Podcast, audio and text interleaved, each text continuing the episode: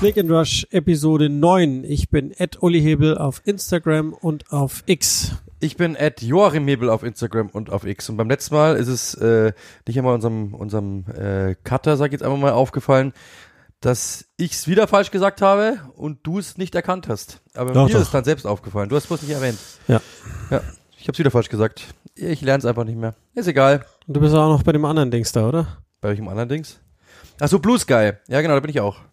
Aber da habe ich jetzt seit 73 Monaten nicht mehr reingeschaut. Wenn du einen Code willst, du kannst ihn gerne haben. Dann kriegt man wie pro Tag einen Code geschenkt.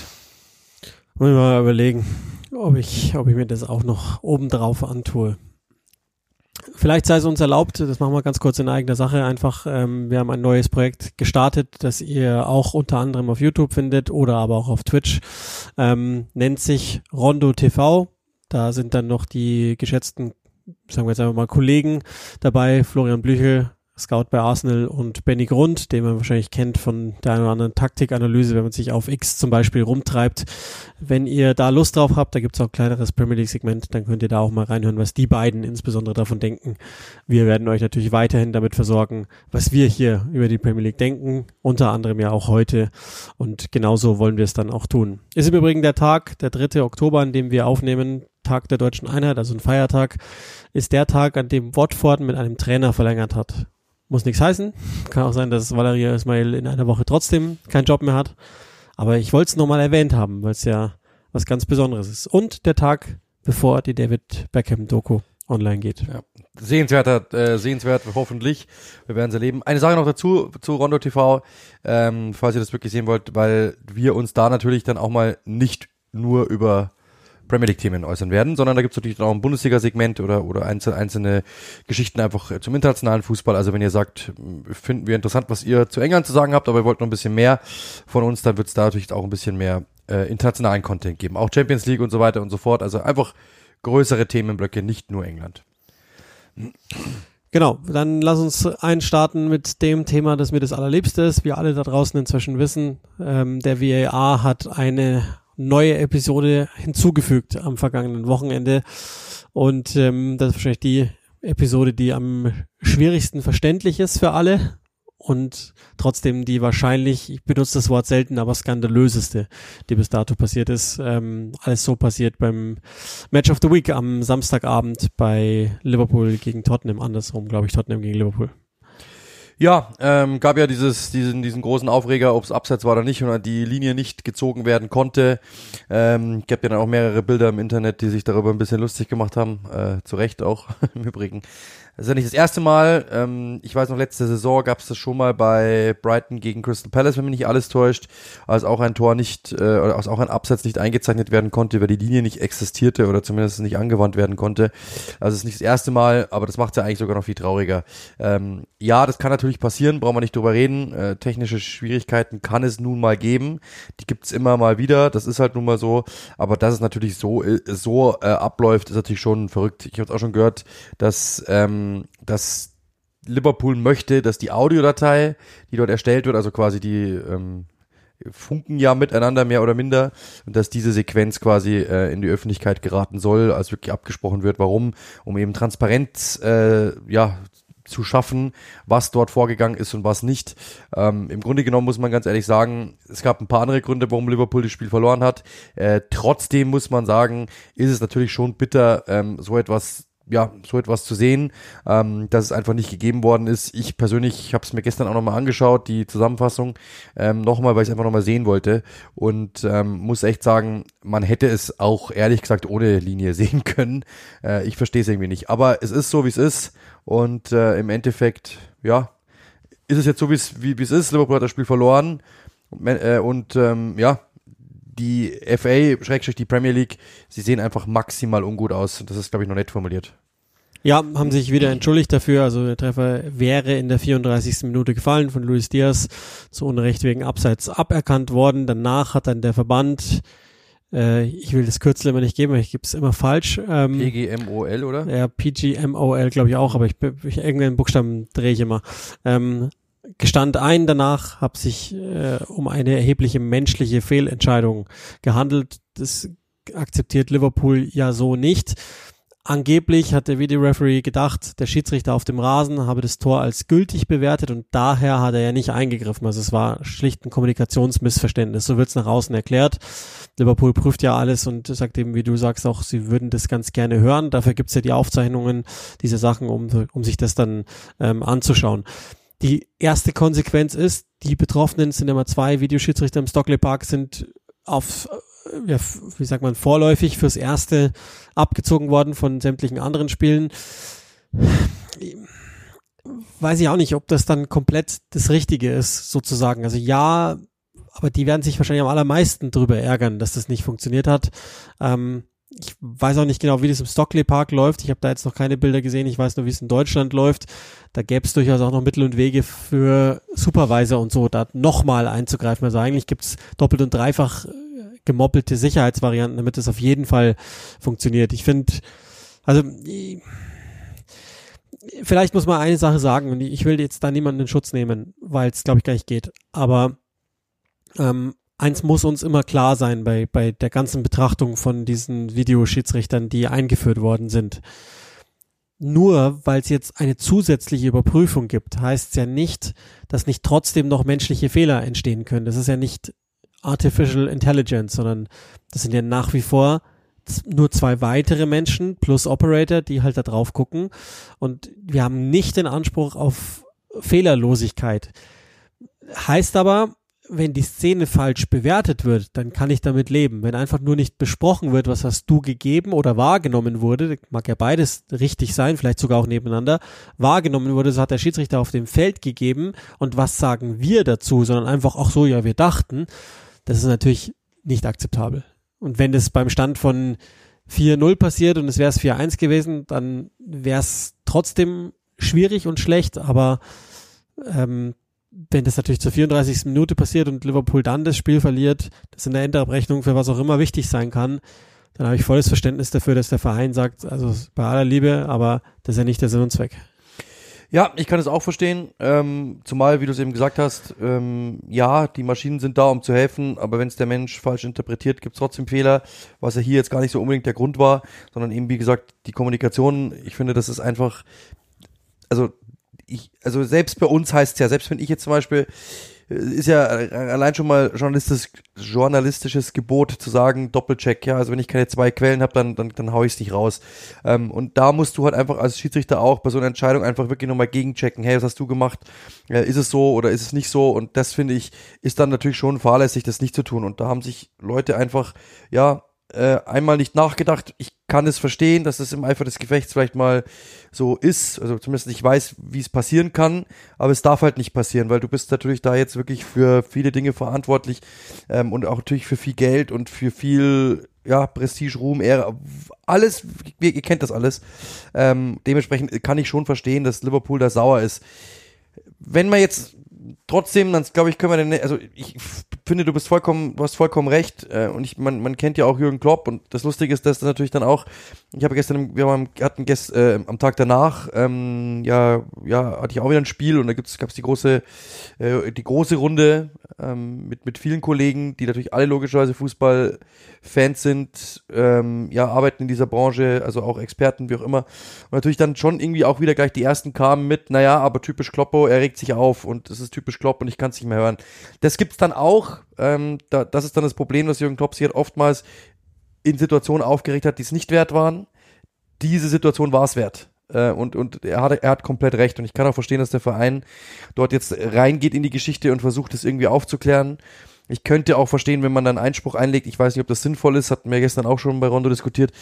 Ich glaube, dass es in den letzten Jahren eigentlich nichts gebracht hat. Ähm, das lief einfach weiter, weil es eine Tat Tatsachenentscheidung auf dem Feld und die wird gegeben. Ähm, da muss schon wirklich was ganz Gravierendes passieren und ich glaube nicht, dass das passieren wird, weil ich kann mir auch vorstellen, wenn das jetzt stattgegeben wird oder dem jetzt stattgegeben wird und dann nächste Woche passiert wieder irgendwas ähnliches, wo einer einfach keine Ahnung, sagt man, äh, eine rote Karte nicht zieht oder einfach nicht gibt als Bewertung, dann kann man, dann wird da auch wieder angefangen. Ich glaube, dass man sich die, dass man sich diese Büchse einfach nicht öffnen möchte. Äh, trotzdem, und dann kommen wir, glaube ich, zu einen Schritt weiter, ähm, wer das Spiel gesehen hat und du musst jetzt eigentlich bloß die Highlights sehen, ähm, der weiß auch, dass Liverpool sich am Ende des Tages trotzdem selbst geschadet hat. Weil wenn du zwei rote Karten kriegst, beziehungsweise hat eine gelb-rote, ähm, die man beides, wenn man was man alles so geben kann, und das ist auch nicht das erste Mal, das hat man auch schon äh, gegen Newcastle, glaube ich, haben sie ja auch, sind sie auch in, in, in Unterzahl geraten. Ähm, das sind jetzt in den letzten vier Spielen zweimal der Fall, dass sie das Spiel nicht mit äh, zehn Mann zu Ende bringen, plus in dem Fall ja sogar noch mit neun Mann zu Ende bringen. Ähm, und dann brauchst du dich halt auch nicht wundern, wenn du am Schluss noch ein Gegentor kassierst und das Spiel nicht gewinnst. Ja, jetzt werden viele sagen, das wäre alles nicht passiert, hätte das Tor gezählt, dann hätten sie und so weiter. Können wir darüber diskutieren. Ich sage, mit 65 Minuten übrig, oder wie viel sind es? Ja, also wurscht wie viel, machen wir 60 Minuten, ab, aufwärts 70 Minuten, wie auch immer, mit Nachspielzeit, ähm, hätten sie wahrscheinlich trotzdem wäre es wär schwierig geworden. Dass sich dann nochmal schaden, ist ja dann doppelt. Also das heißt, ähm, sagen wir so, sie haben sich selber mal wieder in eine Situation gebracht, die einfach, die einfach äh, unsinnig war, das einfach nicht passieren darf. Und da glaube ich, wir hatten es, glaube ich, letzt, vorletzte Saison bei Arsenal, als da immer Mikkel angezählt worden ist, so quasi, hey, ähm, ihr schadet euch selbst mit den roten Karten. Ich glaube, Jürgen Klopp muss auch jetzt mal ein Wörtchen mit den Jungs reden, einfach zusammenreißen, diesbezüglich da einfach weniger machen, äh, ein bisschen, bisschen intelligenter da einfach sein. Es war schon aufgeheizt, deswegen vielleicht die zweite, der zweite Platzverweis Resultat des ersten kann gut sein, dass man, dass, dass, dass Diogo Jota, der ja auch dann Highsporn ist, dass der einfach sich dann dachte, so jetzt reicht's mir. Kann sein, ähm, aber dennoch darf es einfach nicht passieren. Und äh, ich, ich hätte schon einen Weg gesehen, wie du wenigstens mit dem Punkt rausgehen hättest können. Äh, und ohne Diogo Jotas Ausraster, glaube ich, wäre das auch wahrscheinlich passiert. Ähm, insgesamt muss man sagen, ist, kann ich verstehen, dass man sauer ist, aber jetzt nur zu sagen, dass es diese eine Situation war, wäre mir jetzt auch ein bisschen zu wenig. Liverpool hat momentan ein paar Probleme, ist nicht schlimm. Sie sind immer noch eins der besten Teams der Liga, wahrscheinlich sogar das zweitbeste. Ähm, und trotzdem muss man sagen, äh, gibt so Kleinigkeiten, die sich halt nicht einschleifen dürfen. Ähm, und man muss jetzt einfach daraus lernen und muss dann rausgehen aus dieser Geschichte. Jetzt mit dem einfach nur das, die VAR-Geschichte versuchen irgendwie ab, also versuchen irgendwie abzu arbeiten. Wenn es irgendwie geht, Einspruch, einhe äh, Einspruch einlegen, okay, wenn es funktioniert, klar. Ich glaube nicht, dass es was bringen wird. Und dann muss man drüber hinweggehen und dann muss man sagen, was können wir denn trotzdem sonst noch aus diesem Spiel mitnehmen? Nämlich einfach unsere Nerven ein bisschen besser im Zaum halten und dann vielleicht trotzdem ein Pünktchen mitnehmen. Ja, also das stimmt alles. Ich glaube, dass Klopp recht dankbar ist dafür, dass er den, den einen Layer drüberlegen kann, wenigstens in der Öffentlichkeit. Intern würde das, glaube ich, schon auch machen und sagen, also unabhängig davon, was der Schiedsrichter entscheidet oder nicht, wir müssen ja unser Ding durchziehen. Das, das ist halt einfach, ich glaube, das ist jetzt so also diese ganze Geschichte und ich, ich möchte es, wie ihr wisst, mag ich nie, aber ähm, in, insbesondere jetzt da, ich möchte es auch jetzt nicht zu lang am Köcheln halten, die ganze Sache. Ich glaube, es geht hier bei der ganzen VAR-Sache um ein Grundsatzthema. Es ist ja gerade in England besprochen worden, das ist so ein Aspekt, der hierzulande natürlich gar nicht aufgenommen wird, dazu muss man sich auch ein bisschen mit der Premier League beschäftigen, ähm, aber ist es so, dass ähm, es jetzt auch darum geht, dass man den Prozess, also die, sprich die Entscheidungsschnelligkeit in England deutlich anheben wollte. Und da gibt's ja einige Schiedsrichter oder wenigstens die aus der Lobby der Schiedsrichter kommen, die jetzt sagen, naja, das wolltet ihr. Ihr wolltet Entscheidungsschnelligkeit haben bei sowas und dann kommt halt das dabei mal raus, dass man gar nicht mehr über was total ähm, also ein Basisding sozusagen spricht, im Sinne von, was hast denn du überhaupt entschieden?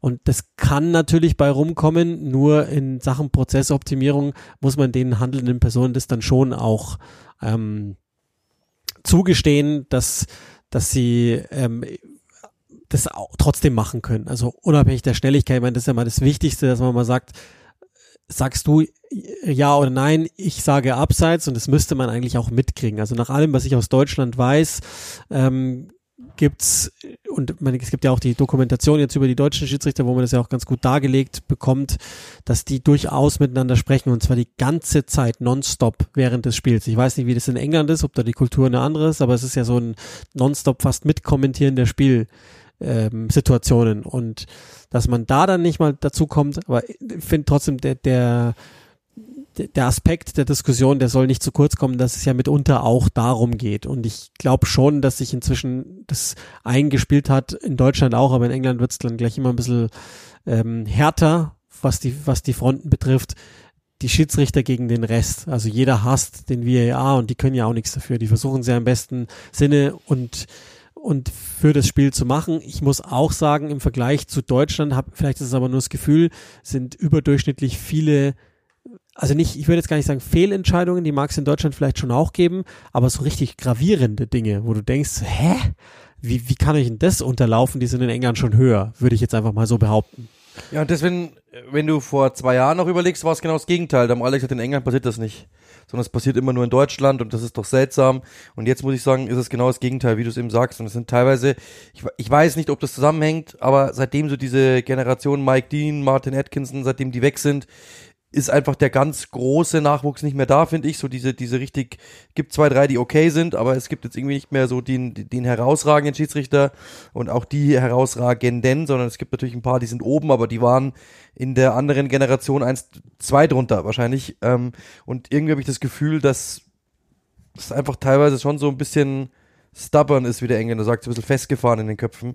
Du hast vollkommen recht. Ähm, das wusste ich zum Beispiel gar nicht so, dass, dass, dass da die, die, die Entscheidungsschnelligkeit äh, gefordert worden ist, was aber dann schon Sinn macht, weil ich meine, wir hatten es ja letzte Woche ähm, bei Arsenal gegen Tottenham, als ähm, mir der äh, Leiter der Sendung aufs Ohr gesagt hat, wir haben mitgestoppt, es hat jetzt vier Minuten gedauert von A nach B, ähm, wo du dir natürlich dann schon denkst, okay, ist natürlich jetzt für uns als Kommentatoren, da denkst du gar nicht so mit, sondern du versuchst einfach aufzurollen und die Bilder zu, ähm, zu erklären.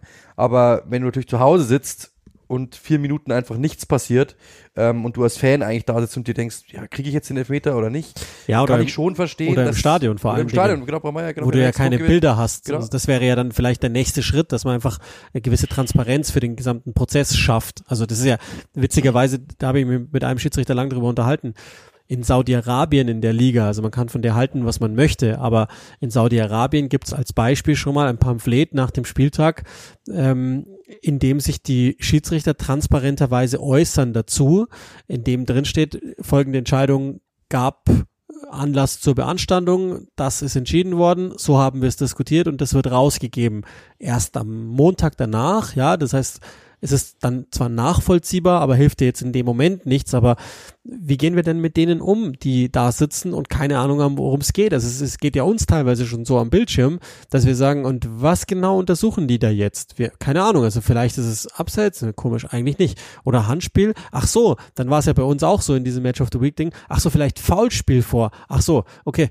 Und im Stadion denkst du dir, wenn, vielleicht hast du ganz kurz woanders hingesehen oder dein Vordermann ist aufgesprungen oder so, dann checkst Das du gar nichts mehr. Das ist 30 Sekunden, war es ja bei uns auch, äh, war ja in der Entstehung zum Beispiel, wir hatten es ja auch, äh, ich hatte in der zweiten Liga mal, ähm, le- letzte Woche glaube ich, ähm, als dann, äh, als du die Entstehung gar nicht so siehst, weil einfach ein normaler Zweikampf im Mittelfeld ist und 30 Sekunden später gibt's einen Abschluss vorne und äh, dann sagt ein Verein, hey, das war ein Foulspiel schon in der Entstehung und als Zuschauer kriegst du das niemals mit.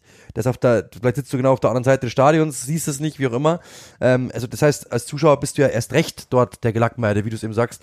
Und das ich, ich kann verstehen, dass du sagst, es ist ein Fernsehsport, whatever. Wir wollen es ein bisschen schneller haben. Wir wollen es ein bisschen, äh, wir wollen es alles ein bisschen schneller machen. Aber ihr wisst es in euren, in euren Jobs, äh, es ist in unserem Job genauso. Wenn irgendwo etwas schneller passieren soll, ist logischerweise der Puls ein bisschen höher und ist logischerweise die Konzentration ein bisschen niedriger. Das ist ganz normal. Und wenn du das, wenn du das natürlich 13 Mal gemacht hast, äh, wenn die, also dem Schiedsrichter passiert das mit Sicherheit nicht mehr. Der wird ab jetzt, die erste Frage ist, siehst du es auch so? Ja, Ja. sehe ich auch so, zack. Dann ist es okay. Und natürlich werden die anderen jetzt auch daraus lernen, aber ich glaube, ich bin mir ziemlich sicher, dass 13 von 37 Schiedsrichtern, keine Ahnung, wie viel es gibt, ähm, sagen würden, boah, Gott sei Dank war ich das nicht, weil das hätte mir auch passieren können hätte echt gut sein können, dass ich die Frage auch nicht stelle, weil es ist mir zu schnell gegangen und ich dachte, der sagt es mir dann sowieso äh, und dann geht das Ganze äh, in die Binsen. Gott sei Dank war ich nicht derjenige, weil das hätte mir auch passieren können. Und ehrlich gesagt, so ich kenne mich, wie ich bin, es hätte mir auch passieren können, sage ich ganz ehrlich. Es heißt nicht, dass ich bin kein Schiedsrichter, ich werde dafür nicht bezahlt, alles gut.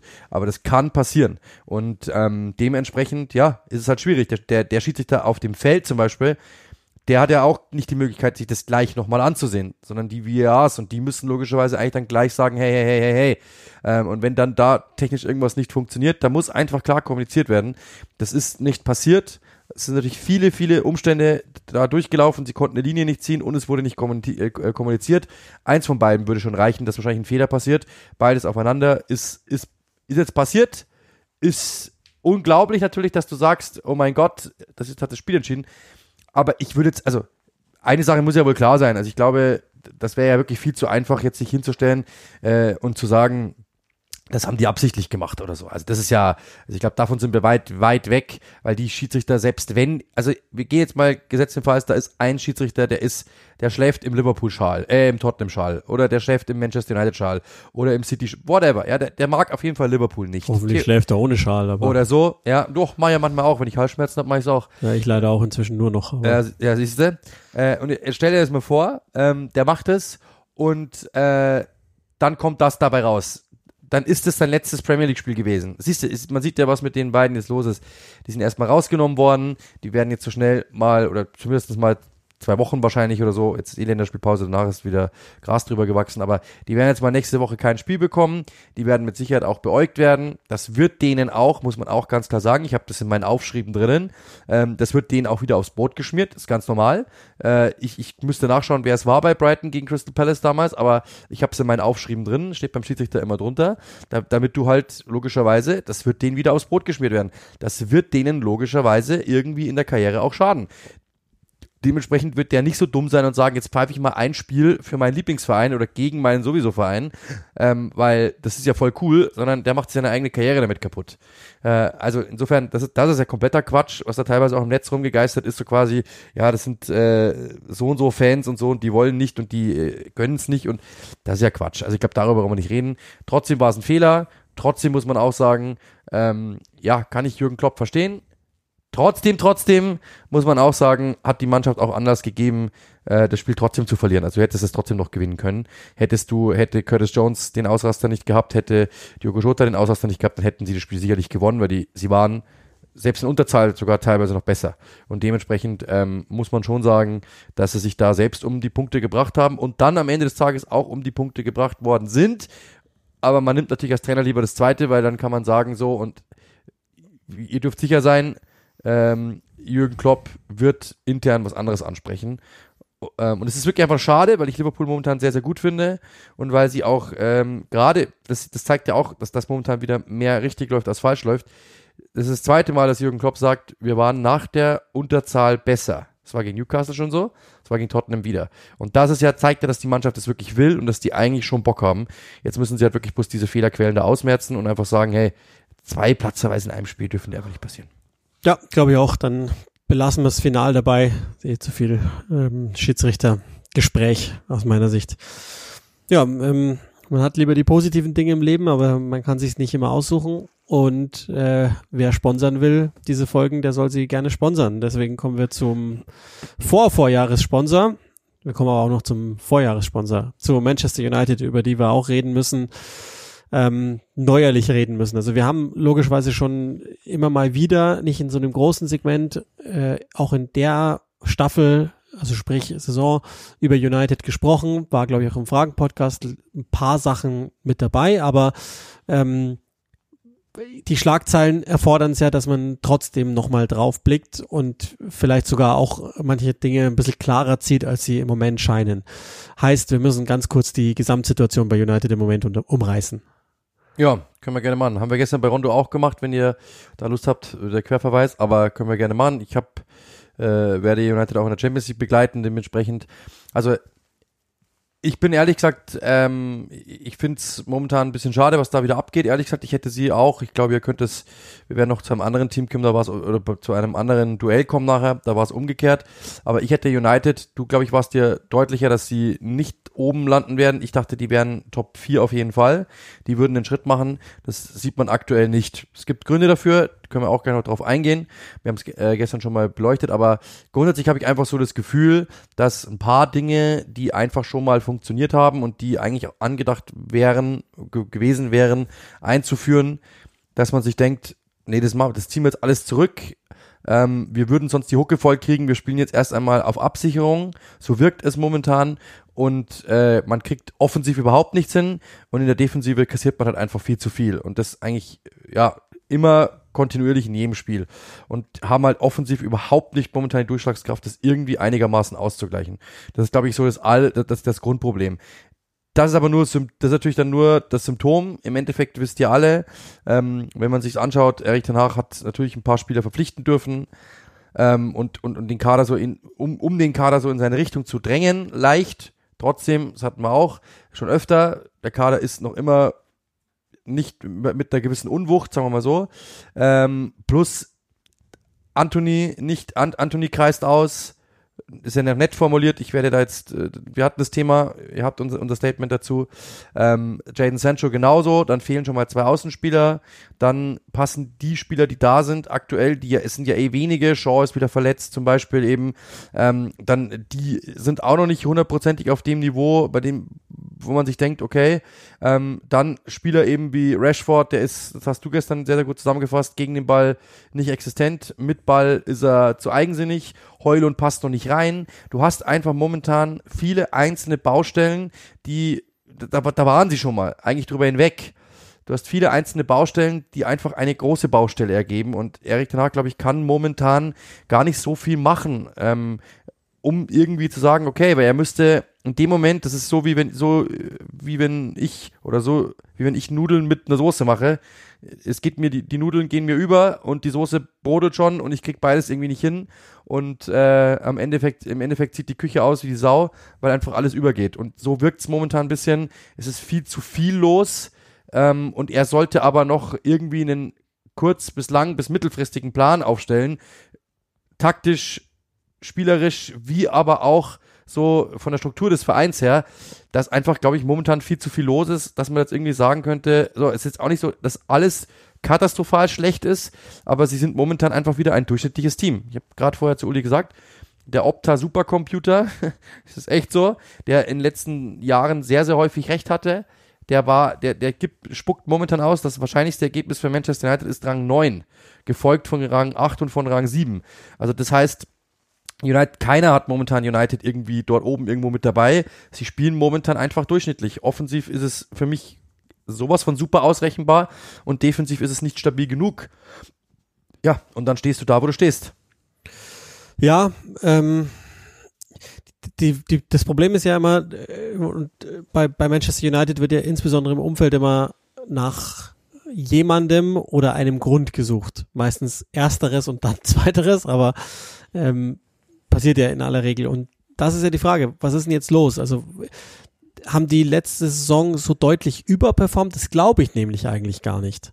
Sondern ich glaube, dass einfach ähm, die, die Dinge ruhiger waren, sozusagen in der, in der vergangenen Saison. Weil ähm, ich habe das ja in dem Podcast damals auch schon gesagt, man muss sich einfach nur mal überlegen, was allein in der Saison schon alles war. Und dann kommen noch dazu Verletzungen, für die ja Ten Haag nichts kann, ähm, zum Teil auch einfach, glaube ich, Falscheinschätzungen, was so körperliche Fitness betrifft von einigen Leuten.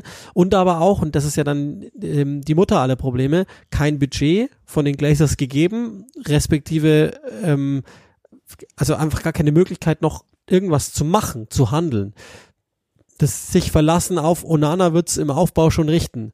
Und das ist dann das, was am Ball passieren soll. Dann fehlt der Luke Shaw und es sieht so plötzlich aus, als hätten sie, also wer, wer ist das Team? Was, was können die? Varan kann nicht gesund bleiben, sieht nach 80 Prozent aus. Bestenfalls. Also das ist schon absolut bestenfalls. Und dann muss der, der sieht überhaupt nicht fit aus, muss aber dann ran ähm, bei, beim Spiel mit Verlaub gegen, gegen Burnley muss er dann schon reinkommen, obwohl er total verletzt scheint. Ich habe das Gefühl, dass Casemiro ähm, kriegt im Moment all das Problem ab, weil er halt einfach nicht mehr in einer guten Struktur spielt. Aber wo ist denn die hingegangen? Weil ähm, das haben wir ja auch besprochen, ähm, dass das, also ich verstehe nach wie vor nicht, dass, United ist ja immer noch, und das waren sie ja auch in den guten Phasen in der vergangenen Saison eigentlich ein Team gegen den Ball, sprich ein Konterteam. Aber warum funktioniert das denn plötzlich nicht mehr? Also der eine macht vorne nichts, gut, aber das war ja letztes Jahr auch so. Aber du weißt halt, als Gegner kannst du genau da reinspielen, dann gibt es das Nachrückverhalten, dann geht es irgendwann auf Casemiro zu, drei, vier Mann, Mitte geflutet gegen einen. Er sieht aus, als wäre er einfach äh, binnen eines halben Jahres um 40 äh, Jahre gealtert und kann nichts mehr machen. Und also das sind jetzt spielstrukturelle Dinge. Dann hast du natürlich dieses Thema mit Sancho, wo man jetzt auch darüber diskutieren kann, hätte Ten Hag das sagen müssen, aber er ist, meine, er hat ja diese paar Phrasen, die er immer wieder sagt und das eine ist High Standards und unter seinen High Standards ist halt Selten Sancho, das reicht ihm nicht. Er hat ihm jetzt aus seiner Sicht über ein Jahr lang Zeit gegeben. Was ich komisch finde, ist, dass er ihn in der Vorbereitung dauernd gebracht hat. Gelobt Jetzt hat. nicht mehr. Ja, vielleicht war das auch ein Versuch, ein psychologischer. Da würde ich gerne nochmal genauer nachfragen. Dann hat er ihn ja öffentlich das gesagt. Wie Sancho reagiert, ist natürlich genauso blöd. Und vielleicht hat das wieder neuerliche Unruhen gestiftet, weil du hast ja ein paar in dem Kader drin, die, die denken, dass äh, die Musik, zu der getanzt wird, nicht für sie gilt. Und ähm, dann wirken auch ein paar Transfers, also auch Neuzugänge, so nicht, wie du schon gesagt hast, Heulund nicht so ganz nachvollziehbar für das Geld, auch wenn man irgendwie denkt, dass der langfristig weiterhelfen kann. Irgendwie scheint so, ja, vielleicht äh, die, die, die Zeitstrahle sind irgendwie unterschiedlich berechnet, weil du hast auf der einen Seite Win Now gemacht mit Casemiro und dann holst du ein Jahr später oder ein halbes Jahr später, ein, ein Jahr, holst du deinen Heulund dazu, der ja offensichtlich noch zwei Saisons davon entfernt ist, Weltklasse zu sein, wenn er es überhaupt jemals werden kann. Aber ähm, mir ist klar, dass er den natürlich äh, gut durchaus für ein paar Dinge brauchen kann gegen den Ball. Also so das Profil an sich, das verstehe ich. Nur da steckt ein junger Mensch dahinter. Und viel zu teuer einfach für den Preis. Also ich meine, wir haben es ja gestern auch gesagt, äh, das sage ich immer wieder, also mit Harry Kane wir hätten alle gesagt, die werden jetzt Meister. Ich sage jetzt nicht, dass das so gewesen wäre, aber er wäre auf jeden Fall natürlich äh, ein jemand gewesen, bei dem du halt sagst, okay, ich verstehe, warum du den holst.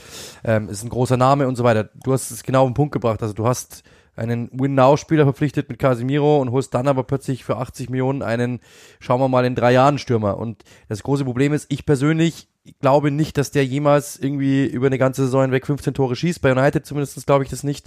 Ähm, ich kann es mir einfach nicht vorstellen, weil wir merken jetzt auch schon, das ist jetzt auch nicht gerade das Umfeld für so einen jungen Spieler. Das ist ja, United war ja immer eher ein Umfeld für gemachte Spieler oder für, für Spieler, die kommen. Ich kann es mir nicht vorstellen, dass der mit diesen, mit diesen Außensogkräften, die es dort gibt, dass der wirklich stabil bleiben kann. Ich kann es mir nicht vorstellen. Wenn, okay, gerne, aber selbst wenn, die ihn verletzt, er hat kaum Erfahrung auf diesem Niveau, er hat neun Tore in Italien gemacht, dafür 80 Millionen auszugeben, ist viel zu viel.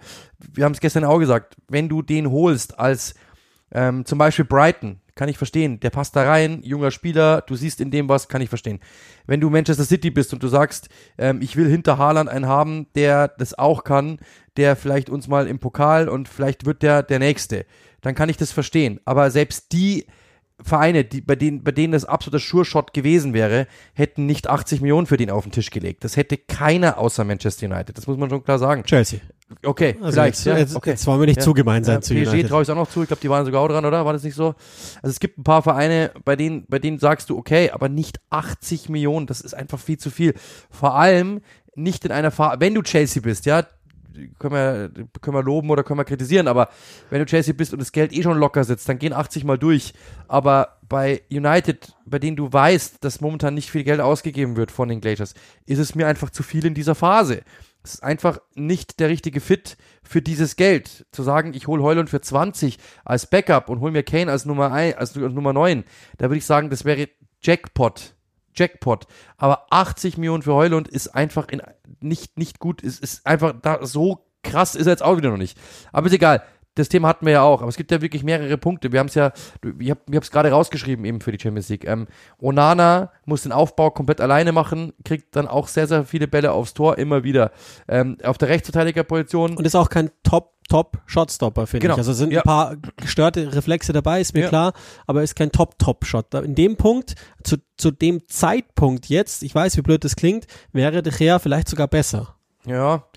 Aber du hast, du hast äh, auf der Rechtsverteidigerposition war ein Bisak, das hast du ja gestern gesagt, der sich entweder um Frauen oder um Playstation kümmert oder beides. Du hast mit Dallo einen, der eigentlich ein Relikt aus einer alten Zeit ist, den du trotzdem irgendwie gehalten hast. Der aber auch Du- nicht konstant ist, Ja, erstmals. Also genau, seit, seit, ja. der war ja wenigstens immer konstant, aber der ist ja nie konstant mehr. Also Ja. Seit einem halben Jahr ist keine Ahnung, was mit dem los ist. Genau, dann hast du äh, in der Innenverteidigung Mar Martinez, hat Benny gestern auch gesagt, bei dem du einmal pro Spiel schreist, er kommt zu spät, Minimum, wenn es reicht. Und natürlich dann auch körperlich einfach halt einfach nicht der Größte, aber ich mag das eigentlich, ich habe damit kein, damit kein Problem. Varan ist einfach nicht beweglich, ist kein Aufbauspieler, sehen wir auch, ist auch nicht fit. Ähm, Lindelöf den, den finde ich kann von allem ein wenig, aber von nichts eigentlich richtig gut. Shaw ist verletzt, da muss Amrabat plötzlich hinten rein. Dann ist die Frage, Amrabat, warum hast du den geholt, wenn du mit Casimiro ja eigentlich schon einen Typen hast, wie ihn, jetzt liest man aus England wieder, er will Amrabat daneben hinstellen, um Casimiro davor zu stellen, weil Casimiro ja wenigstens, gegen Bayern zweimal getroffen, ähm, dass er wenigstens halt Box-to-Box sein kann und, und einfach auch, was du eben gesagt hast, dieses Fluten, ich habe hab gerade auch nachgeschaut, vor diesem letzten Spieltag hat, ist nur ein Spiel Spieler öfter überdribbelt worden als Casemiro. Ja, aber ich finde, ja, aber du weißt, was ich meine. strukturell ja, einfach strukturell. entblößt. Ja, ja aber er kann nichts dafür. Wahr, genau, ja. aber, aber dass du eben sagst, ich stecke Amrabat dahinter, dass wenn die selbst an Casemiro vorbeikommen, ich habe noch einen dahinter. So soll die Idee sein. Weiß nicht, ob das stimmt. Du hast mit Bruno jemanden, bei dem wir wissen, ähm, der ist jetzt Kapitän, er kann dir an einem guten Tag natürlich mit dem Ball alles, aber wir kennen seinen Charakter, den kennt ihr auch alle, der schreit drei an äh, und jubelt einmal pro Spiel, weiß nicht, was mir lieber ist. Ähm, du hast mit Eriksen einen, einen, der halt für 60 Minuten maximal fit ist. Du hast mit Mount einen, der dabei noch nicht mal ansatzweise angekommen ist. Rashford hatten wir schon das Thema. Und auf der rechten Seite musst du jetzt Pelistri spielen lassen. Und selbst wenn du es nicht tust und du lässt Garnacho spielen, dann ist das einfach halt momentan ein Hero-Ball-Spieler. Das heißt, jeder einzelne Spieler in diesem, über Martial brauchen wir, glaube ich, gar nicht mehr reden. Also das ist und ja, Hannibal, der jubelt, obwohl ja. sie verlieren. Ne? Also auch so eine Sache, die halt gar nicht zu United passt. Ja, also du hast auf allen Positionen kleinere Probleme, größere Probleme. Der eine, vielleicht kannst du vier oder fünf von den Sachen ab. Gar kein Thema. Aber das alles gemeinsam ist einfach viel zu viel. Und ich kann verstehen, dass natürlich Erik danach, da tut man einem irgendwo auch leid, weil der hat ja letzte Saison schon gewirkt, als hätte er eine Idee, als hätte er einen Plan, als würde er vorantreiben. Aber das sieht momentan, das habe ich gestern auch gesagt, es sieht einfach aus wie Ole und unter Ole Gunnar Solskjaer mit dem Ball. Jeder Einzelne steht, und derjenige, der ihn bekommt, um die Box rum, wie im Handball, der soll sich was einfallen lassen. Vielleicht dreht er den Ball nochmal und, und, und, und spielt so einen Halbfeldball. Der kommt manchmal auch, okay. Aber das sind die einzigen Möglichkeiten und Konter, wie sie zu Chancen kommen. Es gibt kein Muster, sowas wie Angeball, ja, dass man sagt, ich versuche mal, ich versuche mal und hier und wir müssen so und wir müssen so und der steht da. Das gibt's nicht, sondern alle warten um die Box, bis der Ball kommt. Es ist null Bewegung im Spiel. Und das macht es dem Gegner einfach sehr leicht, United zu verteidigen weil du brauchst eigentlich wirklich bloß im Raum stehen und musst einfach wirklich nur abwarten und versuchen halt einfach dann so schnell wie möglich auszulösen, weil das Thema hatten wir, das Mittelfeld meist entblößt ist. Und das macht äh, Erik, Erik Ten Hag einfach super schwierig, dann was daraus, zu daraus etwas zu flicken, das irgendwie einigermaßen noch was aussieht. Dementsprechend, es gibt nur, es gibt jetzt nicht dieses, letztes Jahr finde ich, war es irgendwie in der, oder letztes Jahr nicht, aber im Jahr davor war es halt die Grundlautstärke eine ganz, ganz andere, da war es heftiger, jetzt ist alles so ein bisschen wabernd, aber es wabert halt überall so ein wenig. Und das, glaube ich, ist das ganz große Problem, das er momentan hat, ähm, dass er natürlich dann auch durchgreift und das Ding ist halt schon irgendwie, irgendwie habe ich schon das Gefühl, dass die Spieler, jetzt auch so ein bisschen das, dieses Durchgreifen diesen harten Hund machen, schon auch ein bisschen satt sehen, äh, sich davon satt gesehen haben, weil Maguire öffentlich angezählt, Sancho öffentlich angezählt, ja, ob es dann Gründe gibt oder nicht, brauchen wir nicht drüber reden, aber jeder in diesem Verein also ich glaube schon, dass ein Spieler sich da, oder dann hat Juan Bissaka ja auch und so die ganzen Geschichten. Ich glaube, jeder Einzelne, glaube ich, denkt sich irgendwann mal so, oh, ich kann es nicht mehr hören, A. Und B, was ist, wenn ich der Nächste bin? Und insgesamt so, glaube ich, ist, also er wirkt jetzt auch nicht sonderlich, sonderlich ähm, liebenswert momentan, sondern es ist schon immer sehr ähm, nach unten blickend und so durchlaufend durch die Menge. Ich glaube, dass, dass er einfach momentan auch, ja, dass es einfach schwierig ist, dort wirklich eine gute Stimmung einzuziehen. Die ist einfach nicht da. Weder vom Trainerteam noch von der Mannschaft. Und von außen, da brauchen wir ja gar nicht drüber reden. Da ist United halt einfach, das ist, das macht es ja so spannend, dass es eben ein großer Verein ist, der den Anspruch hat, alles immer zu gewinnen und zu dominieren. Problem ist halt, sobald drei Prozent, wenn, wenn du nur drei Prozent Spalt lässt, äh, bei der Jalousie und es kommt ein wenig Licht rein, dann denken alle schon, oh mein Gott, draußen hat 47 Grad. Und das ist das ganz große Problem. Es ist halt immer noch Winter. Ja, ich äh, möchte es trotzdem doch mal sagen. Also ähm, die, wie soll man sagen, Wahrscheinlichkeit wäre falsch, aber ich würde auch sagen, die Möglichkeit, dass Den Haag noch vor der vor Ende der Saison gehen muss, die ist inzwischen da. Das hätte ich vor zwei oder drei Wochen anders gesagt oder habe ich ja auch anders beantwortet. Ich sehe die auch. Ich sage aber trotzdem nochmal, weil weil ich denke das nach wie vor. Also man könnte entweder das so drehen und sagen, wer soll es denn besser machen? Das hat bei United jetzt noch niemanden gestört, dass, dass man es nicht vorab weiß, aber ich glaube nach wie vor, und das möchte ich danach nochmal einfach zur Ehrenrettung mitgeben, er kann nichts für Greenwood, für Anthony, für Juan Bissaka, den er ja sogar wieder hingebracht, das muss man ihm ja sogar zugute halten, dass er den aus einem offensichtlich menschlichen Tal, also was genau damals in der Vorbereitung in Getafe passiert ist, weiß nie niemand, niemand, aber ähm, Juan Bissaka und er und Juan Bissaka sagt's nicht und danach schon gleich dreimal nicht, aber den hat er ja sogar wieder hingebracht und ähm, die ganzen anderen Problemchen, die wir jetzt aufgezählt haben, mit körperlichen Fitness, bla bla bla bla, mit Glazers, mit von kein Budget und so, da kann er nichts. Ich sag das nochmal, ähm, habe ich gestern auch schon gesagt, aber es passt ganz gut, finde ich, all das, was Ten Hag regeln kann, regelt er eigentlich aus meiner Sicht. Man kann sich über den ein oder anderen Kniff unterhalten. Ist der Spieler auf der Position wirklich gut genug aufgehoben? Ich habe gestern mal ganz kurz gesagt, ich glaube, die würden sich wesentlich leichter tun, wenn sie mannorientiert pressen würden und nicht so im System weil es dann einfach um mehr um individuelle Klasse und mehr Arbeitseinsatz geht und weil du dann jemanden wie Rashford, der es einfach nicht kann oder will, verstecken kannst, als Beispiel. Ich verstehe auch, das soll jetzt gar nicht, ich will jetzt gar nicht auf Rashford eindreschen, um Gottes Willen, also bin weit davon entfernt. Das ist, glaube ich, auch eigentlich, der meint's gut, dass er sehr viel Eigens, Eigensinn im Moment an den Tag legt, weil er es halt selbst entscheiden will, so wie letztes Jahr auch, weil da hat er es ja ganz oft entschieden. Ähm, aber all die Dinge, die er regeln kann, die regelt er im Moment, habe ich das Gefühl danach. Und der Rest ist einfach so, wie er ist. Und United ist halt, was den Prozess betrifft, von Teams wie von City müssen wir gar nicht reden, aber von selbst von und auch nicht vom Liverpool 2.0, die sind schon weiter. Aber Arsenal Newcastle, weiter, Arsenal, ähm, die, die Brighton, die haben, die wissen alle, die haben eine Identität, da weiß jeder im Verein, was zu tun ist, was geht und was nicht geht. Und bei United haben irgendwie immer noch alles Gefühl, naja, sie sind ja nur einen Schritt entfernt anzugreifen.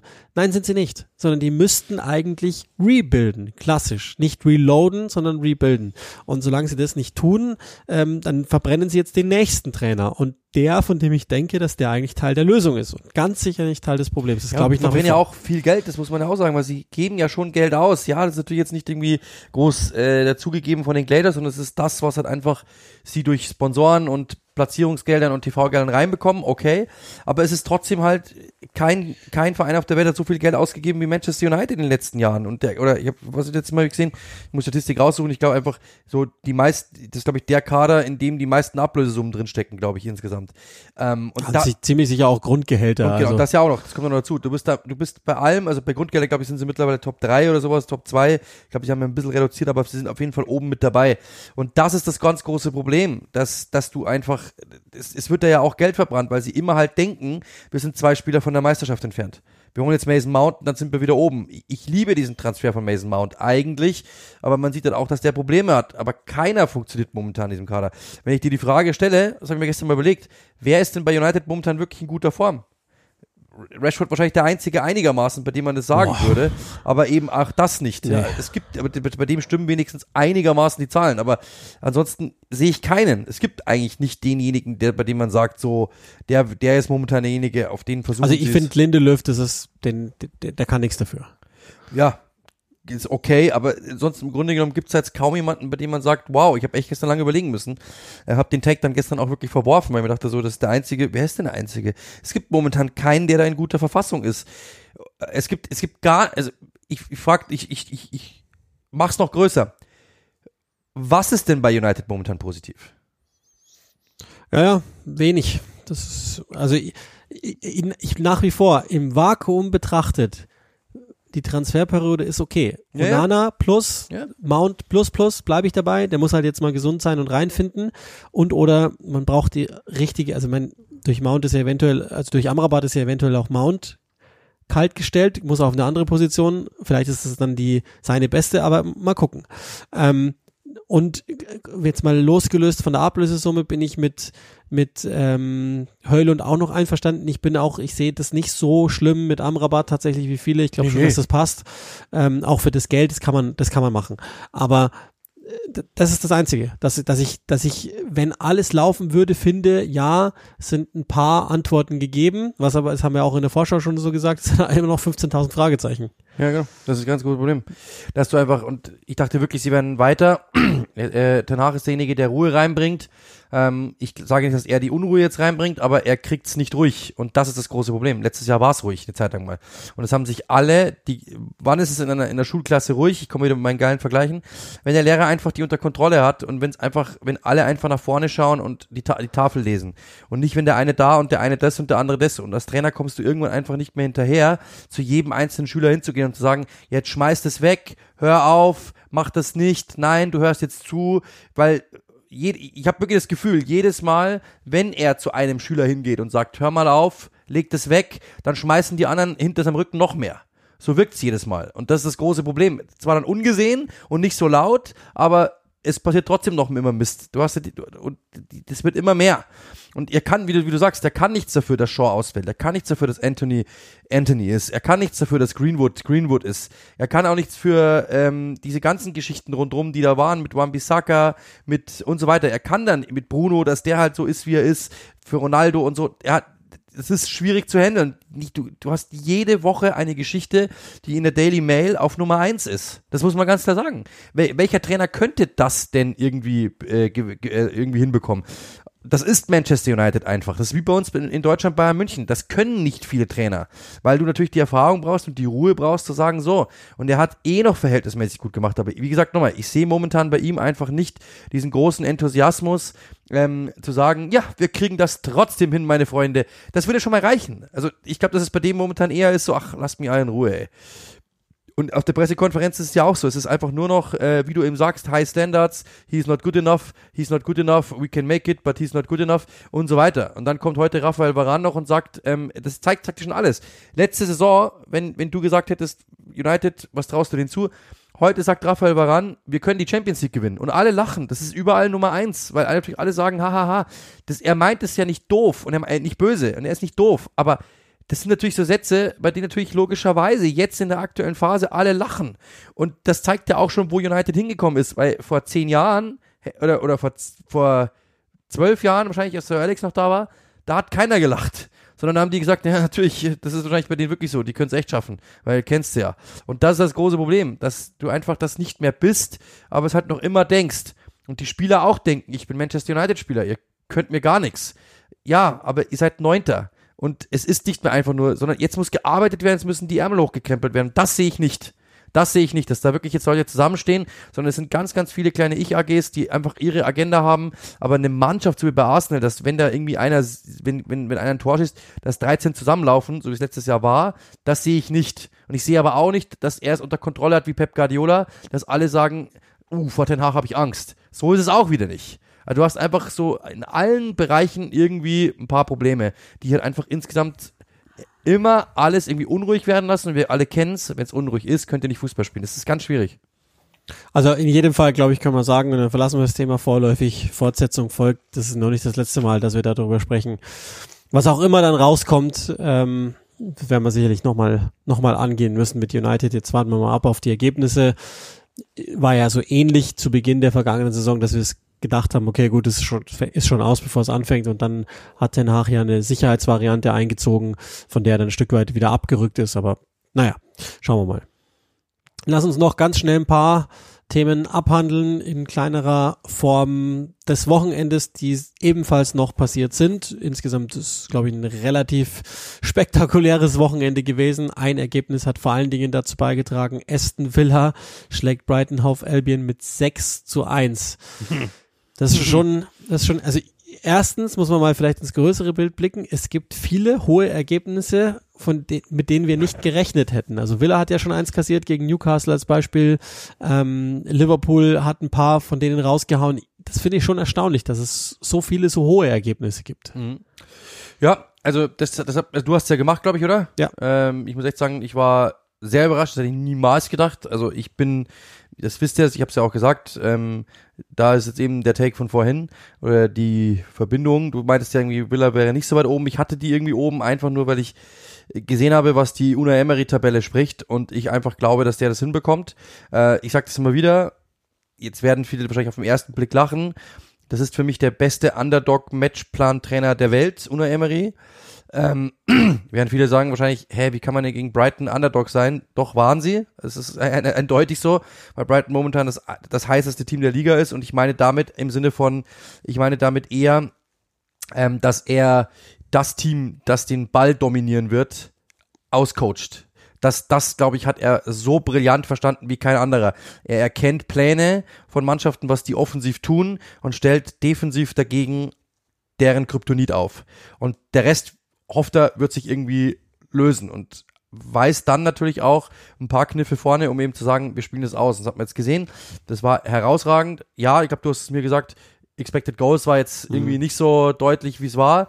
Trotzdem 6-1 ist beeindruckend gegen Brighton. Ähm, wenn ich Brighton wäre, würd, wenn ich Brighton wäre, würde ich sagen, ist eingepreist. Wir spielen trotzdem weiter. Wir haben diesen Plan A. Das ist unser Plan A. Der wird auch nicht mehr groß angepasst werden, bin ich mir ziemlich sicher, weil du mit dieser Mannschaft auch nicht 17 Varianten ein, äh, einarbeiten kannst. Plus, man muss auch sagen, ich glaube, dass es gar nicht so, dass es gar nicht so will ähm, ich glaube, das ist einfach sein Ding. Aber so oder so, ganz egal.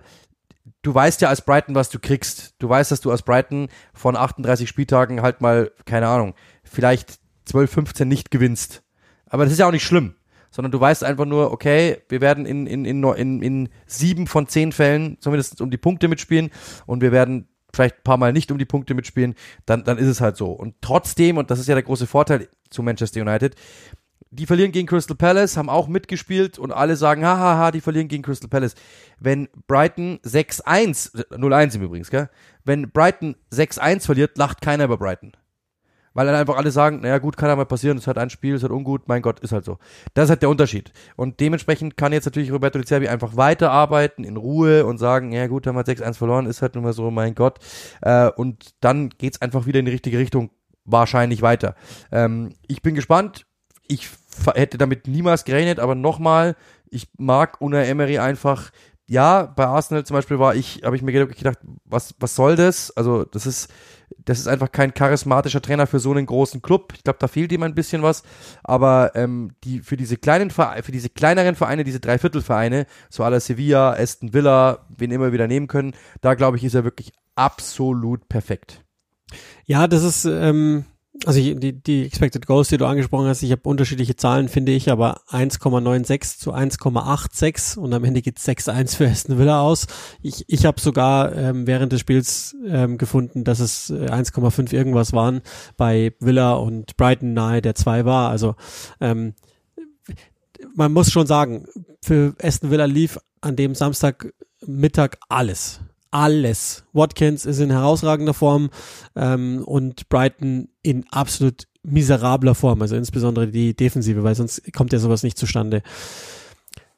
Ist Plan A gegen Plan A gegeneinander. Nur, dass der eine Plan A reaktiv ist und der andere ist ähm, der Tonangebende und der Zerbi möchte es für sich, glaube ich, auch gar nicht anders. Genau. Es klingt auch, genau, klingt, klingt böse, aber er hat, er hat den geilsten Plan A, aber er hat nur Plan A. Und ähm, der funktioniert jedes Mal wieder nicht gegen Unai Emery Teams oder jetzt in dem Fall gegen Aston Villa, aber auch gegen grundsätzlich diese passiven Teams, das ist nicht so sein Ding. Wenn die sich nicht einlassen, aufs, aufs äh, Fallen annehmen, dann passiert nichts und wenn dann noch dazu eine gewisse Fehlerhaftigkeit dabei ist, dann kann sowas halt mal passieren. Und wenn dann auf der anderen Seite auch noch ähm, alle einen Riesentag erwischen, insbesondere vom Tor, ja gut, also Ollie Watkins sollte jetzt bei Gary Southgate im Aufgebot stehen, wenn nicht, dann weiß ich jetzt auch nicht mehr, was wir, was wir genau noch machen sollten.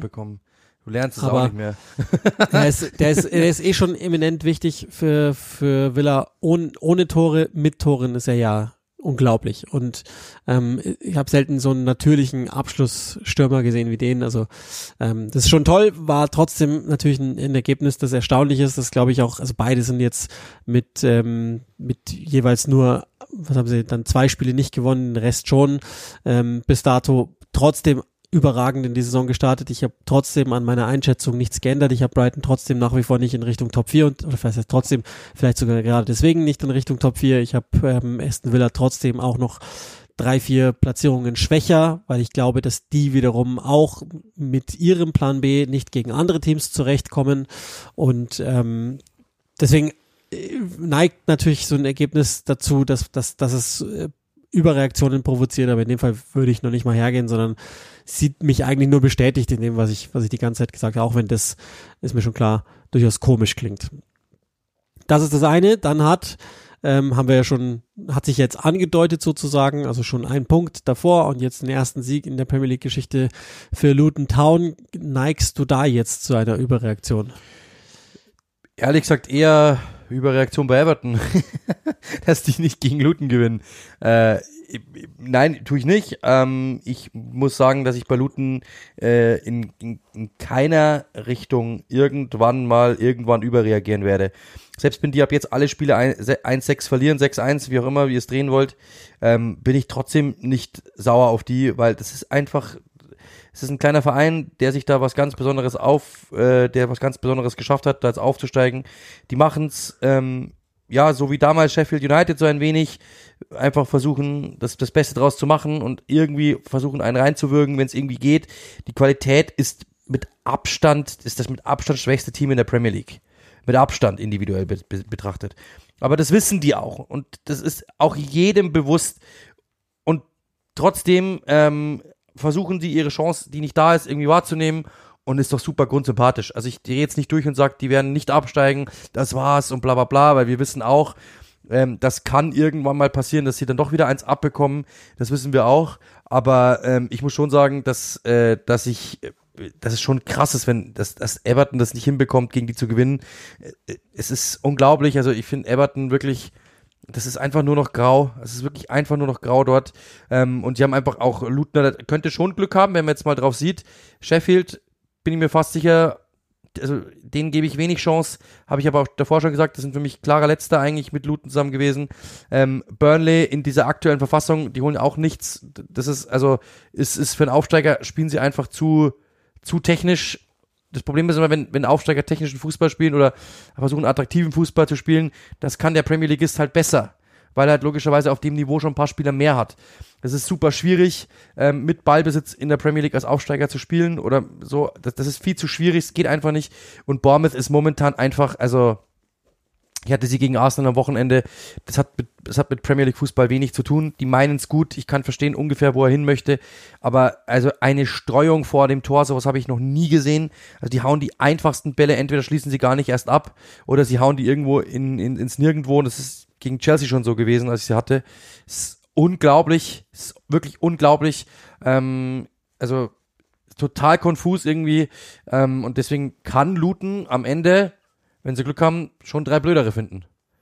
Ja, also ich glaube, das haben sie jetzt dann nochmal gezeigt. Kampflos gehen die nicht. Genau. Die Struktur des Spiels ist gut, bis sehr gut sogar die Qualität der Spieler, die sie ausfüllen, reicht nicht aus, aber vielleicht ist es genau, dass das alles wissen und ähm, all das, was kommt, ist Bonus und genau. dann haben sie halt vielleicht äh, die Möglichkeit, das darüber zu machen.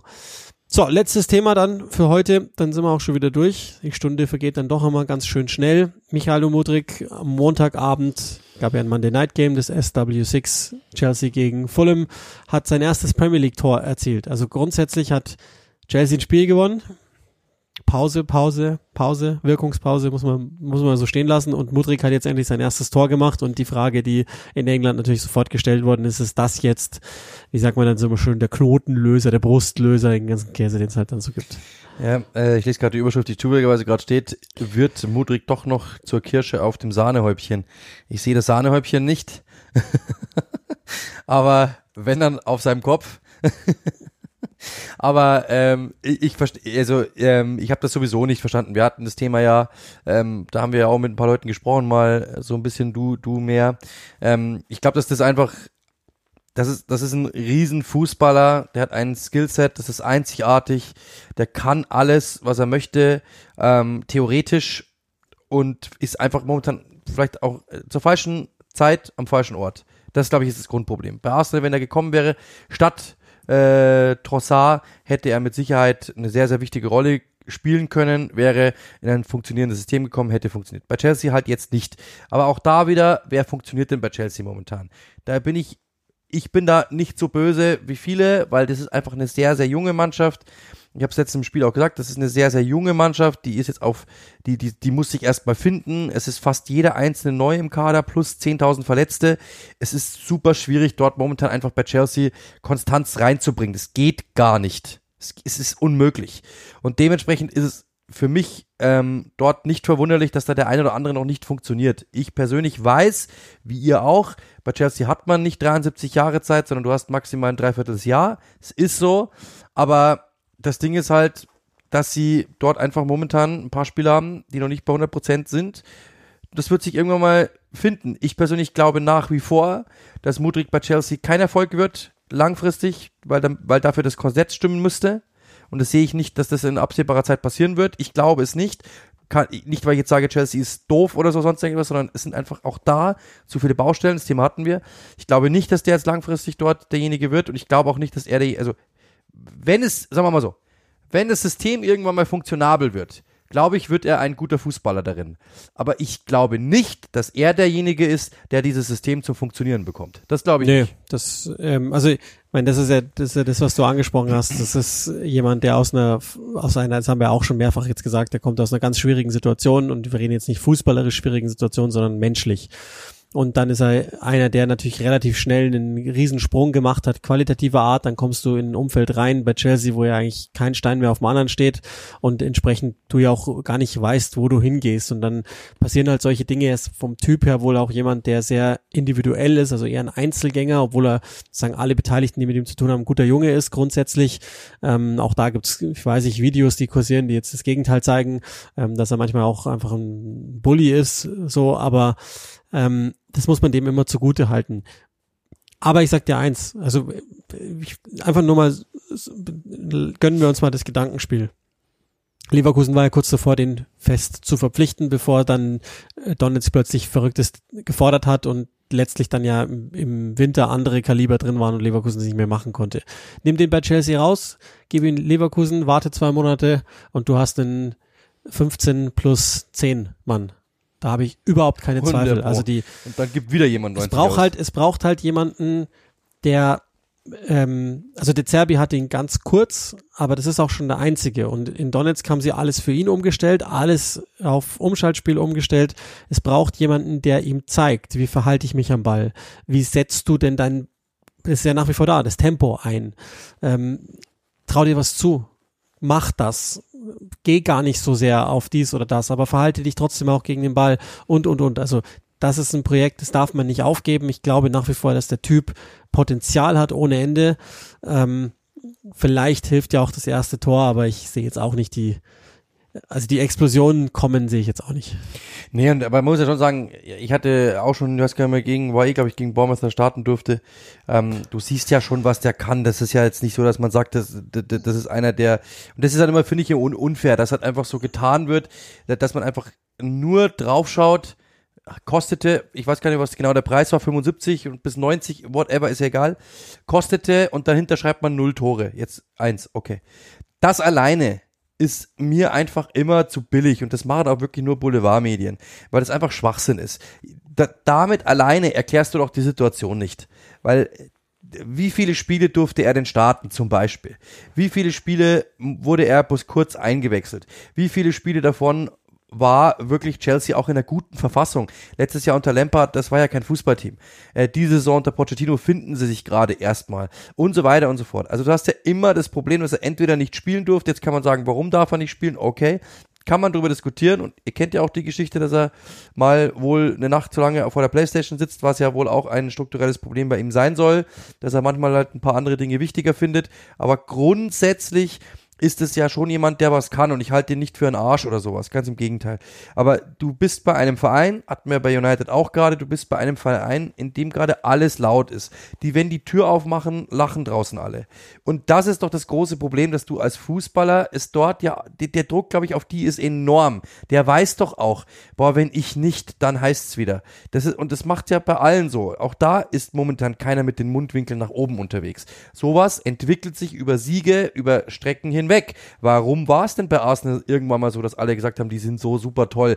Das war ja individuell letzte Saison auch nicht die beste Mannschaft der Liga, aber die haben einfach irgendwann mal einen Strudel gefunden, aus dem die nicht mehr rausgekommen sind. Und dann haben die gewusst, selbst wenn wir mal ein Spiel verlieren, wir zeigen es denen schon. Erst am Schluss dann, als wirklich der Druck, ja, als wirklich alle gesagt haben, so jetzt müssen sie es werden, da ist es dann natürlich so ein bisschen eingebrochen. Aber jetzt, momentan, muss man schon sagen, dass äh, Mikhailo Mudrik in einer Situation ist, die für keinen leicht ist und auch da wieder bei Chelsea, es funktioniert bei Chelsea ja keiner. Also selbst so ein, Kai, also, und vor allem, die Journalisten machen sich manchmal dann auch ein bisschen leicht, äh, wenn Mikhailo Mudrik jetzt ein gutes Spiel macht, dann sagt keiner Mudrik Wahnsinn, sonst irgendetwas, sondern dann wird's halt mal so, ist es so, ist es so eine, so eine Nebenerwähnung, er hat ein Tor geschossen und ah, ist trotzdem noch der Flop, aber dann kann man ja, dann muss man sich umblicken, ja gut, dann können wir ja über Caicedo schlecht schreiben und dann können wir ja über Enzo Fernandez schlecht schreiben. Also sie suchen sich immer einen raus, bei dem es gerade eben nicht läuft und dann heißt es irgendwie so quasi, ja die Ablösesumme war aber. Ja, okay. Aber man muss immer das große Ganze sehen, was wir hoffentlich hier immer tun. Ähm, ich persönlich sage nach wie vor, wäre er zu Arsenal gegangen, wäre er zu Leverkusen gegangen, wäre es für seine Karriere besser.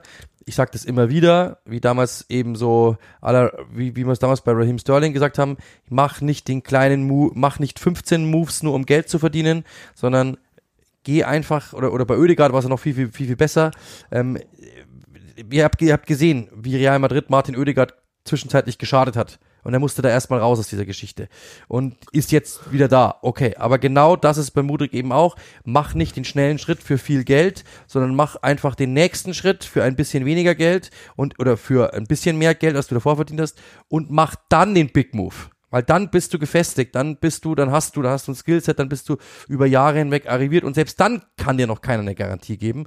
Aber gleich zu Chelsea zu gehen, in diese Situation bei diesem Verein, war einfach nicht gut beraten, ist mein Punkt. Ist, ist mein, es war äh, einer, der einen Karriereplan für ihn hat, sagt, Mikhailo, du bist jetzt 21, damals war es, du bist jetzt 21, mach noch mal zwei Jahre Leverkusen, dann bist du 23, dann hast du 700 Bundesliga-Tore oder 700 Assists in der Bundesliga, whatever, ähm, Scorer-Punkte und dann geh zu einem größeren Verein, weil dann und dann suche dann, dann, dann gehen wir nicht zu Chelsea, die jetzt einfach nur Geld auf den Tisch schmeißen, sondern dann gehen wir zu Real Madrid, wo wirklich auch ein System e, e, etabliert ist. Oder dann gehen wir zu Bayern München. Oder dann gehen wir zu Manchester City oder wie auch immer. Aber dieser schnelle Move einfach nur, weil irgendjemand gerade Geld auf dem Tisch legt, ist nicht klug. Und ich glaube, dass es für ihn nicht gut ist, weil er einfach, ja, doch ein sensibler Typ ist und einfach auch, denn ist der, der ist der Sprache nicht mächtig. In seiner Heimat ist, ist, Krieg. Ähm, er kommt dann aber ins superschnelle London, wo ja wirklich alles abgeht, wo die Medien plötzlich überall sind. Das ist ja alles für den, glaube ich, Kulturschock des Grauens. Ähm, da muss schon sehr stabil sein. Ja, glaube ich, ähm, da lässt man den Menschen immer außer Acht, der, genau. der immer noch dahinter steht. Ja, und ja, ja, er hat viel Geld gekostet und ja, er sieht auf den ersten Blick natürlich so aus, so ein bisschen flashy und so. Die Leute, Wiedererkennungswert ist da, brauchen wir nicht reden. Aber das alleine ist es doch nicht. Also, keiner, kein Spieler sieht bei Chelsea momentan richtig, richtig gut aus. Das hat einen Grund. Das ist bei United genau dasselbe. Es hat einen Grund. Das sind die Umstände. Ähm, es ist selten so, dass, dass, eine, Spiel, dass eine Mannschaft zehn Spieler hat, die komplett am Boden liegen und fast weinen und einer sieht aus wie der große Held. Das gibt's selten, sondern es zieht alles runter. Das ist halt nun mal so. So, das war's für diese Woche schon wieder. Die nächsten Spiele stehen ja an, es ist eine englische Woche und für uns dann auch eine englisch-englische Woche, weil, hast du es gerade parat, was du machen wirst? Ich Am Wochenende? eröffne wieder den Spieltag um, ja. es bleibt jetzt die Zeit, ich habe da gar nichts, ich mag die ganz gerne, wie ihr wisst, die Anschlusszeit, ich eröffne ähm, den Spieltag mit Luton gegen Tottenham um 13.30 Uhr. Oh, du wirst lachen. Manchester United gegen Brentford. Na, viel Spaß. Ja, Manchester United gegen Brentford und am äh, Tag darauf West Ham gegen Newcastle. Ist eigentlich ganz geil. Also glaube ich, eher ein Spiel unter dem Radar, so ein wenig, aber äh, ich werde meine Freude haben damit. Und Manchester United gegen Brentford ist natürlich, naja, ihr genau. wisst ja, was mal da gucken. Ähm, ja, mal, mal sehen, wie nächste Woche, das äh, sei schon nochmal gesagt, kann sein, dass ich da schon nicht mehr da bin. Also wenn wir Montag aufnehmen können, ja. Ansonsten Dienstag äh, wäre ich operiert. Da kann ich dann erstmal für eine Woche Minimum wahrscheinlich nicht mehr sprechen. Dementsprechend werde ich wahrscheinlich dann für, ja, mal 10 bis 14 Tage raus sein. So, nur dass es schon mal gehört sagen, habt, was? Sonst sagen, ja, Leute, einfach nur die die Mandeln müssen raus, die sind chronisch entzündet. Deswegen bin ich auch dauernd krank gewesen und bin's noch und man hört es ja auch jetzt schon wieder, dass äh, immer noch nicht alles wieder ganz weg ist und die kommen raus und danach wird es das hoffentlich nie wieder geben. Genau. So ist das. In diesem Sinne, äh, wie gesagt nochmal der Querverweis auf äh, Rondo TV einfach gerne anschauen.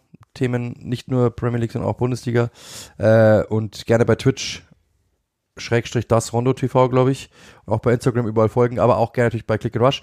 Schreibt uns weiter, wenn ihr uns seht, sprecht uns an. Auch das ist auf dem Oktoberfest passiert. Ein Fan ist auf mich zugekommen, meinte, äh, bester Podcast der Welt. Ihr dürft uns auch duzen, zumindest mich dürft ihr duzen, bei Uli weiß ich nicht. Nee, mich nicht. Bin der Jüngere bei mir nicht. Ich dachte schon am Anfang, ich weiß nicht, ob der, ich weiß nicht, ob der das hört. Simon, glaube ich, war der Name. Äh, ich dachte am Anfang, hallo, sind Sie Herr Hebel? Ich dachte am Anfang, ich habe irgendwie was kaputt gemacht oder so oder ich werde irgendwie abgeholt von irgendjemandem oder sowas, weil ich auf der Suche war nach einer äh, Bekannten, die unterwegs war mit mir. Ich dachte schon, die lässt mir was ausrichten oder sowas. Ich, ich habe was vergessen oder so, den Ausweis verloren oder so, keine Ahnung. Und dann, äh, also ihr dürft uns gerne duzen. In diesem Sinne, vielen, vielen Dank. Schreibt uns, sprecht uns an, whatever. Äh, eine schöne Woche mit Champions League, eine schöne Woche mit der Premier League, dann eine schöne Länderspielpause. Lasst es rollen, sage ich immer so schön. Und äh, Cheers natürlich.